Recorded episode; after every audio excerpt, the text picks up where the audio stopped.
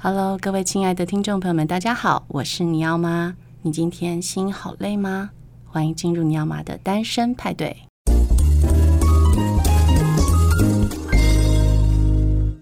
其实台湾的婆媳问题还是很严重，非常严重。对，那很多的女性，她们是在于付出这件事情是没有界限的，没有底线的。那在书里面，其实我们也看到。很多个女主角，她们其实是对另一半的付出啊、忍耐啊，也是没有底线的。所以这个底线的东西，你觉得是与生俱来的，还是说价值观形成的？我觉得就是价值观，就像我妈妈，就是她就会觉得说，我就是把你们三个小孩照顾到好，照顾你们三个，所以她的价值观就只有这个，她的生活也只有这个。可我觉得，如果你真的你的生活只有这个，你到晚年会非常的。呃，无法自处，因为你不知道怎么跟自己相处嘛。你人生的重点都在照顾别人，然后你就觉得说，为什么别人都不理你？因为每个人都要比嗯嗯，每个人都有自己的事情要做。对，我就跟我妈妈自己在这点上就非常非常的辛苦。对，所以然后我自己是觉得说，你要对一个人，但我有时候看我，我对我儿子付出也是很深，可是我自己就会觉得说，我还是要有一个自觉，是说我是这个付出，因为我生了他。对，所以我的责任我要尽，是对，但是我觉得他还是他独立的个体。很多决定他，他也像我儿子，现在已经会有时候会告诉我说，有些东西他知道我反对，他就会讲说，我只是告知你，我知道你反对，但是我只是告知你，我我我觉得这件事情，我我我就是想要去做。所以你儿子多大了？呃，就是要升高二了。听起来很成熟哎，没有没有，就是我觉得新的新的世代没有我们很多争吵，其实我们非常多争吵，因为这沟通成本非常的大。只是说过去我们就觉得浪费时间，就是说你就要听我的。对，只是说你现在小孩子不可能嘛，小孩子他他懂的东西其实真的都比你多，真的。对，所以我我我我自己是觉得说这个东西可能是我们这就是说这一辈以上的人要开始去反思，是说就是说你的小孩的世界已经超越你了。你当然想要超越你啊！如果不超越你，你这样不是这个对啊？这这怎么这不是活回去了吗？对。但是我们父母还是不知不觉觉得说我的才是对的。对，有我有时候会还是有这种想法。对，可是这个我觉得就是对我们来说，就是我我自己也要承认说这个对我也很辛苦。嗯，因为这是一个很不容易的功课，因为你还是会用自己的经验去。去看他，去判断，或者说你会担心他受伤或怎么样？对，担心他受伤，这是很自然母母性的一种反应。对对对对。可是对他来讲，他就会告诉我说：“可是这，他说，可是他就会觉得这一路他要自己走过，他才知道是怎么回事。”很棒啊！我觉得你儿子非常棒。对啊，对，但是对，可可是对，所以他常会说：“你不要那么没有安全感。”他最他现在最常跟我说：“我跟我先说，就是你不要那么你不要那么没有安全感，你不要把你的不安全感投射到我身上，好吗？”你儿子吗？对啊，哇塞，他真的不是普通人啊！没有没有，我我是觉得就是现在的小孩子，我想都会，因为我觉得资讯已经不同，他们接触到的那个知识的层面，我觉得已经跟我们完全不同，他们的学习的方式跟他们对已经完全不一样。对，因为网络的关系，他看到的东西就是说，我有时候看他的看到的，我就觉得说，哇，已经差很多了，差很多，所以我才觉得说，嗯，不管就是。你你就是要用一个开放的心态去看这个事情。当然，我觉得成长本来就是不是一件容易的事。不管到什么，对，对你那个舒适圈都还在成长。对，对，就那个舒适圈，就是要放掉你的舒适圈。那有时候我跟我先生也会聊到，就是说，哎，怎么办？我真的有时候都不知道怎么教小孩。嗯，真的会这样子，就是说，你不知道怎样。嗯，所以我觉得要放下教小孩这个执念，啊、就是说，对对对，我们能怎么样陪伴他们长大，对对对，可能才是我们应该去想的。那像我自己跟我儿子相处也是啊，我根本没什么可以教他，他什么都比我懂，什么都比我会，所以我从每天都从他身上偷学很多知识，这样子。那我也看着一个孩子他怎么样去透过兴趣，然后做自主自主的学习，就是以前我们没有的，以前我们。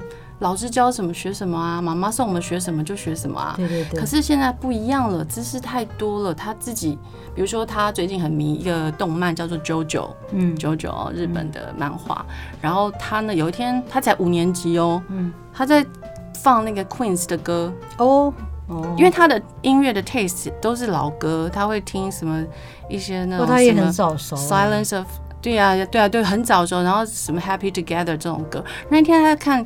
Queen 的影片的时候，我真的有觉得 在看那个传记的电影，不是他在看听 Queen 的歌，哦、就是五年级升六年级的小孩在听 Queen 的歌的时候，我真的觉得我很感动，嗯、因为他喜欢这个漫画，那这个漫画作者放了很多的音乐的素材在里面，那引起了他的兴趣，他自己去找这些相关的音乐来听的时候，我就觉得说，孩子他们是自己有能力去呃。学习的，你不要替他担心，只是说他的学习路径跟我们可能不一样。他是透过动漫，然后他去听音乐，然后他得到了很多品味的东西。这个是课堂上学不来，所以我都一直很就是很放心的让他。所以现在的小孩的品味真的超越我们非常多，真的真的，他们从小接触的东西就跟我们不一样。所以我也在想说，像我们是。单亲家庭嘛，嗯、其实对孩子的呃生活模式，就是整个 lifestyle，他也不再同以往像我们那一辈的父母，就一定要死守着家园这种感觉。我我想问一下你，那你前夫还有帮忙照顾孩子吗？呃、或者他们有定期？有有有，我跟我前夫是共同监护，所以我们就是轮流。哦、像现在是暑假的话，就是呃，他可能三四五六就跟爸爸玩，然后。周末呃周日我就接回来。那平时上学的时候他是跟我住的哦，对，就是一到五跟我，那周末就跟爸爸。那所以他会很定期的会见到我们两个，嗯，对，因为我们都住台北啊，也很近，所以也没有必要不见面。其实我觉得就是说，嗯，我我在这这七个里面，其实他们的小孩很多时候那些鼓励他们父母离婚的，其实都是小孩，因为小孩会认为是说你们已经那么不幸福。那不幸福的那个家庭，其实他们也处得非常痛苦。嗯，那他就觉得，就小孩子都看得非常清楚，就是说这个父母，你们其实真的已经不适合了。到这个阶段，你们已经，你们的目标已经都不同了，就反而会。建议他们离婚，然后甚至成为，就像这故事里面的第一个云秀。她其实，我觉得她那个女儿，她的大女儿，后来这个女儿当然是后来跨性成成男生了。对，就是说，这个故事非常特别。对，她非常成熟的，就是去觉得妈妈，她她当然她是一个非常理性的，这个孩子是个非常理性的孩子，就是。他在英国待了十一年，后来回来台湾，看到父母突然怎么变成哦，他在十一年前那个时候，爸爸妈妈还是像两棵大树一样这样子，或呵护他们。就十一年之后，两个就每天吵吵闹闹，一个一个就像奴隶一样的不断的照顾着爸爸，可是爸爸呢，就像在那边装病装死，可是。可是这个爸爸曾经是一个博士啊、嗯、啊！对，这个妈妈曾经像对以前在英国带他们到处去啊去探险，去去去去去英国玩的。哎，怎么妈妈变成这个样子？他后来就对他后来就看看清楚，就是说这个父母之间到这个时候其实已经目标都不同了，而且父母非常的不快乐，而且呢，父母他们把他们彼此的挫折。投射到对方身上，嗯，所以他就一直，可是他比较理智，是说他也没有要去，当然双方会在他面前抱怨对方，他也不会就是说好像在那边煽风点，他只是会觉得就是跟问妈妈就说，如果是他就会问说你到底还爱不爱爸爸？这段关系是不是你要的？如果你不要的话，他说。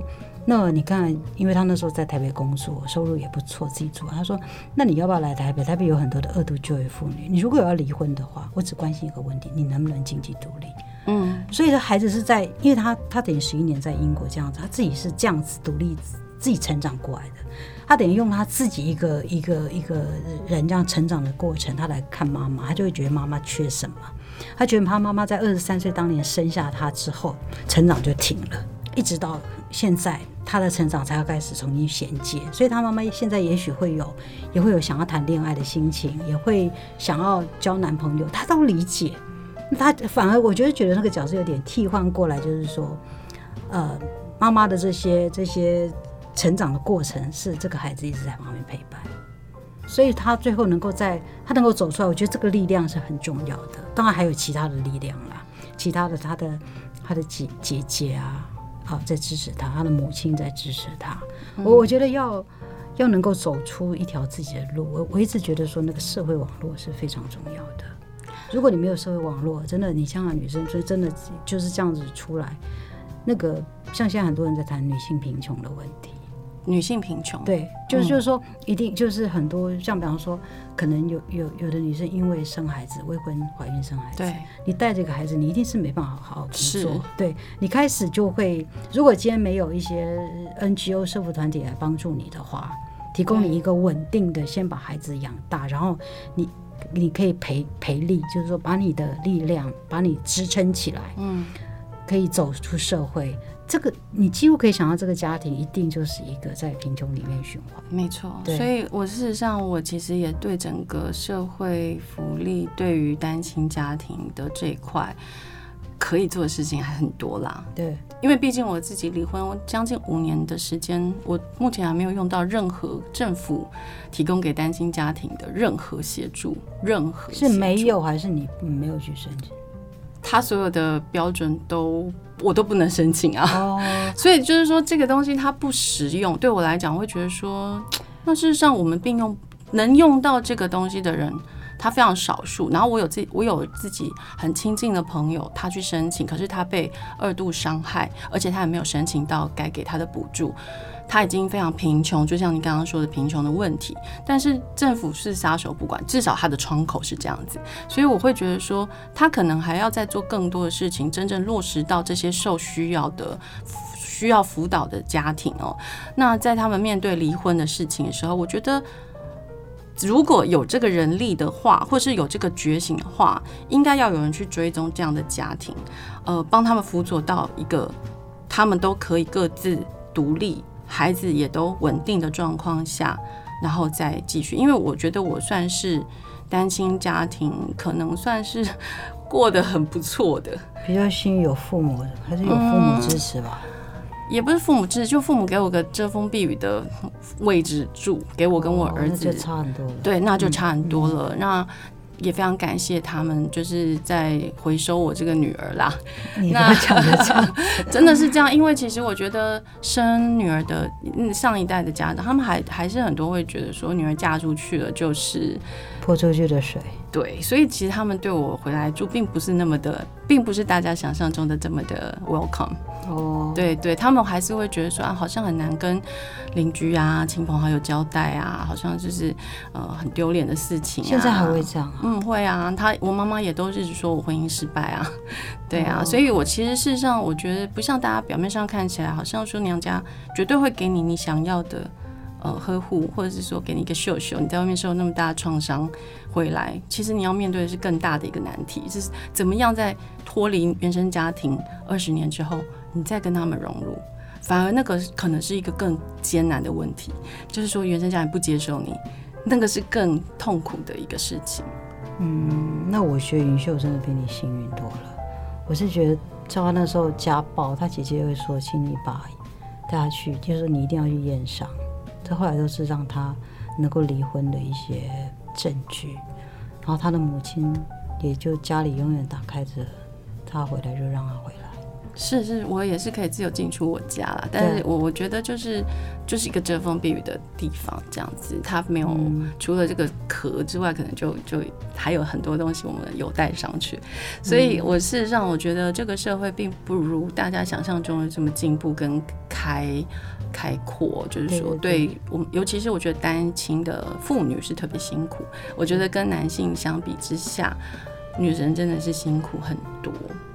真的，对啊，因为你你应该是就是要承担更多，那男性会觉得说那就再娶就好了，而且很不不难，就是说男性要再娶其实是不难的。对，很多女性有母爱迸发，反正看到你带孩子，她也觉得就一起顾嘛，没关系。但是想要来跟你共同承担带孩子的责任的下一个男人是很少的，大大部分人还是会觉得我干嘛养别人的小孩啊？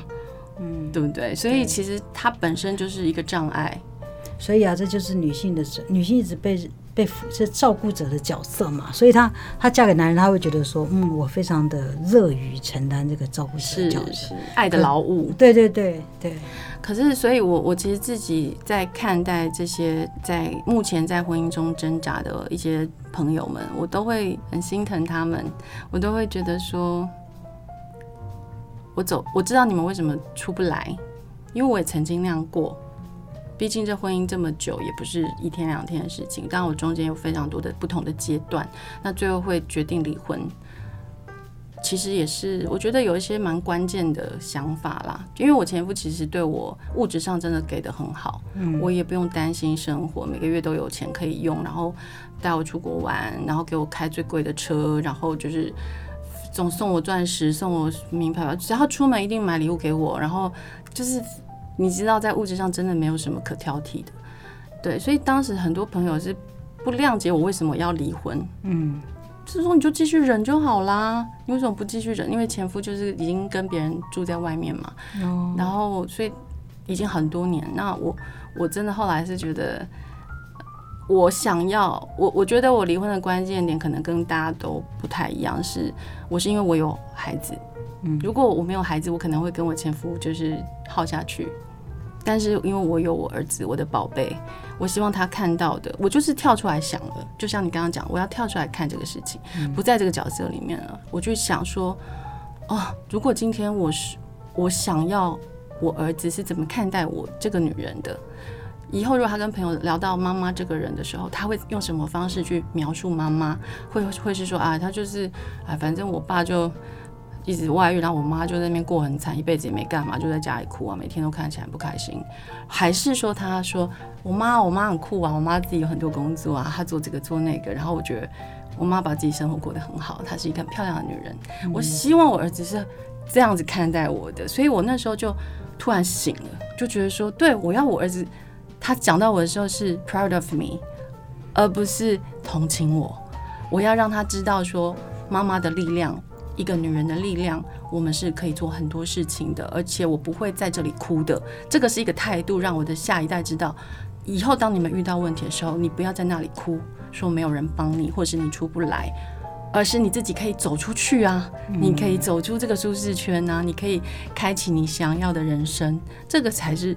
真正重要的事情，所以最近我有个朋友，他在婚姻上遇到问题了。然后当时他跟他先生在谈这个离婚啊、分居的事情哦，因为他们年纪差很多，我那个朋友年纪很小，小女生哦，所以他就挣扎、挣扎、挣扎。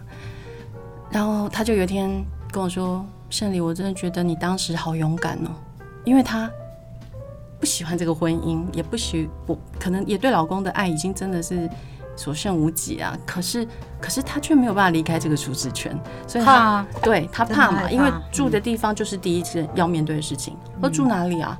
然后呃，小孩怎么办？我会不会看不到？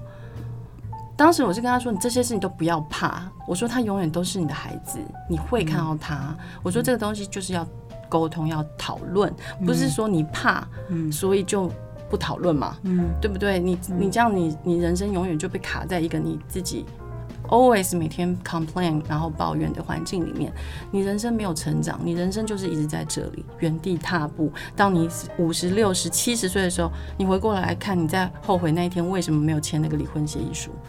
为什么我没有勇气就这样走出去？为什么？所以，所以我觉得说我们要对得起自己。然后，当然我我是想到孩子，所以我离婚。这是听起来很荒谬，跟大家逻辑可能都是逆向的。大家都是想到孩子，所以不要离婚，而我不是，我是为了我的儿子，我要当一个让他想到会觉得他可以很骄傲的一个母亲。嗯，对对啊，因为如果你不离婚，你可能就一直抱怨爸爸吧，对，或者一直忍耐吞忍，就是他每次受伤，而且他越来越大，他就知道那是什么状况。那时候他还小，我们离婚的时候他才一年级。那爸爸搬出去的时候，我们他才三岁，所以其实他不是很了解，他只觉得没有那么常看到爸爸。可是到大一点，到国中、高中，难道他会不知道家里发生什么事吗？你先生是在以前不是在婚姻里面外遇，对，还是他早就有在外面才跟你结婚？没有啊，就是我们是，是我十八岁就认识他啦，所以我们其实就是一直在一起。所以，哦，哦，所以，哦，OK，哇，那他。所以是后来他，就是我生了孩子之后没有那么多时间陪伴他啦。那其实我觉得这是很典型的故事，就是他有跟对方结婚吗？没有啊。后来那个女生也还很小，那个女生才二十出头而已，刚刚大学毕业。所以其实他们年龄差距很大，然后那个女生也受不了我前夫，就是控制欲很强。对，所以他就那个女生，我有跟她讲过话啦，讲过几次话，我记得印象很深哦。那个女生她跟我说，我觉得你好像女超人一样。哦，的确，真的。他说你是女超人，对，因为他你有没有想过，他可能是另一个十八岁的你。对他，我我完全明白，就是说我前夫其实就是把他当成一个小的我，嗯、就是他在回忆那个时候小时候我们两个一起玩、一起长大那种很青春的时代。可是，可是我们已经大了，我已经是妈妈啦，我们要再进入下一个阶段，但是他还想要小时候的那个状态是困难的。所以那个小女生她跟我说，她真的很敬佩我哎，然后我我其实当时是。还那么一点心疼，我觉得说是啦，我懂你应该是承受不了这么大的压力，就是来自于我前夫的那种庞大的控制欲跟占有欲哦。对一个刚刚出社会的小女生来讲，那简直是他们在一起两年了，其实已已经很辛苦，我觉得。所以他就是他的天吧，是吧？我觉得他们互相非常爱对方。哦。对对对，就是他们是真心很相爱，所以我也蛮觉蛮祝福啊。当那当时我也是觉得，我也没有办法再带给我前夫什么快乐，就是说无论我做什么事，他都不会感到快乐，因为他空缺的那一块，并不是我做什么就能来补补足的。所以我觉得有一些人要去察觉说，你们内心的那块空缺到底是什么？嗯，对对对，对不对？对你才知道怎么去填补它。那你要怎么把自己修好，是一个很重要的课题。嗯嗯，所以我其实明白你在这本《贤妻良母失败记》最后后记里面写到的，就是说你也许采访了十五个人，嗯，但是你只写了七个故事，因为剩下的那几位，你觉得他们还在那个状态里面，还没有呃，还没有办法自己从这个旁观者角色去看，嗯，去做出改变，嗯，对，就是这是一条，这就是一个过程啊，就是说你说这七个，这七个其实也还是在。也还是在那个过程当中啊，就是说，像我最近跟那个玉莹聊，他就他就他就说，嗯，我我我，他就说我也许可以早一点离开那个关系。对，我觉得一旦你出来了之后，你就会觉得说，有什么好怕的？当时的担心根本都是多余的，因为你绝对有能力自己生活。所以我认为，现在如果教育孩子的话，我我还是真的蛮认同，就是让孩子训练他们自己有能力解决事情，然后呃找到自己，这是很重要的任务。对啊，认识自己这件事真的是很重要了，很重要。什么事情都是从这里出发。就是说你想要做什么，你想要过一个怎样的生活，其实都是从这里开始。我自己就都得承认，我们这个时代，就是说我我大概是高中高高三的时候，这差不多要戒戒烟，那你就可以想象，就是说我我们大概也都是到大学才开始，好像知识的开始启蒙，然后一开始知道就是开始认识自己的功课，然后就是把第一步要做，就是把过去所学的慢慢一个一个丢掉，嗯，然后再重新重新把砍掉重练，对，真的就是这样子，而且你看就是。认识的越清，然后你对就认识的越清楚啊，你反而越容易。真的，我觉得越容易找到一条适合你自己的路，不管是在工作上还是生涯，对生涯上。所以我真的觉得这个这本书啊，非常的精彩、好看、写实。好，然后嗯、呃，你可以读到一些你曾不曾想过的。生命故事，所以今天非常感谢邀请到《贤妻良母失败记》的作者陈玉梅，那也欢迎大家上网购买这本书，多多支持这么优质的作家。这本是由静文学出版。那今天非常谢谢玉梅，也谢谢读者，谢谢谢谢大家，好，拜拜，拜拜。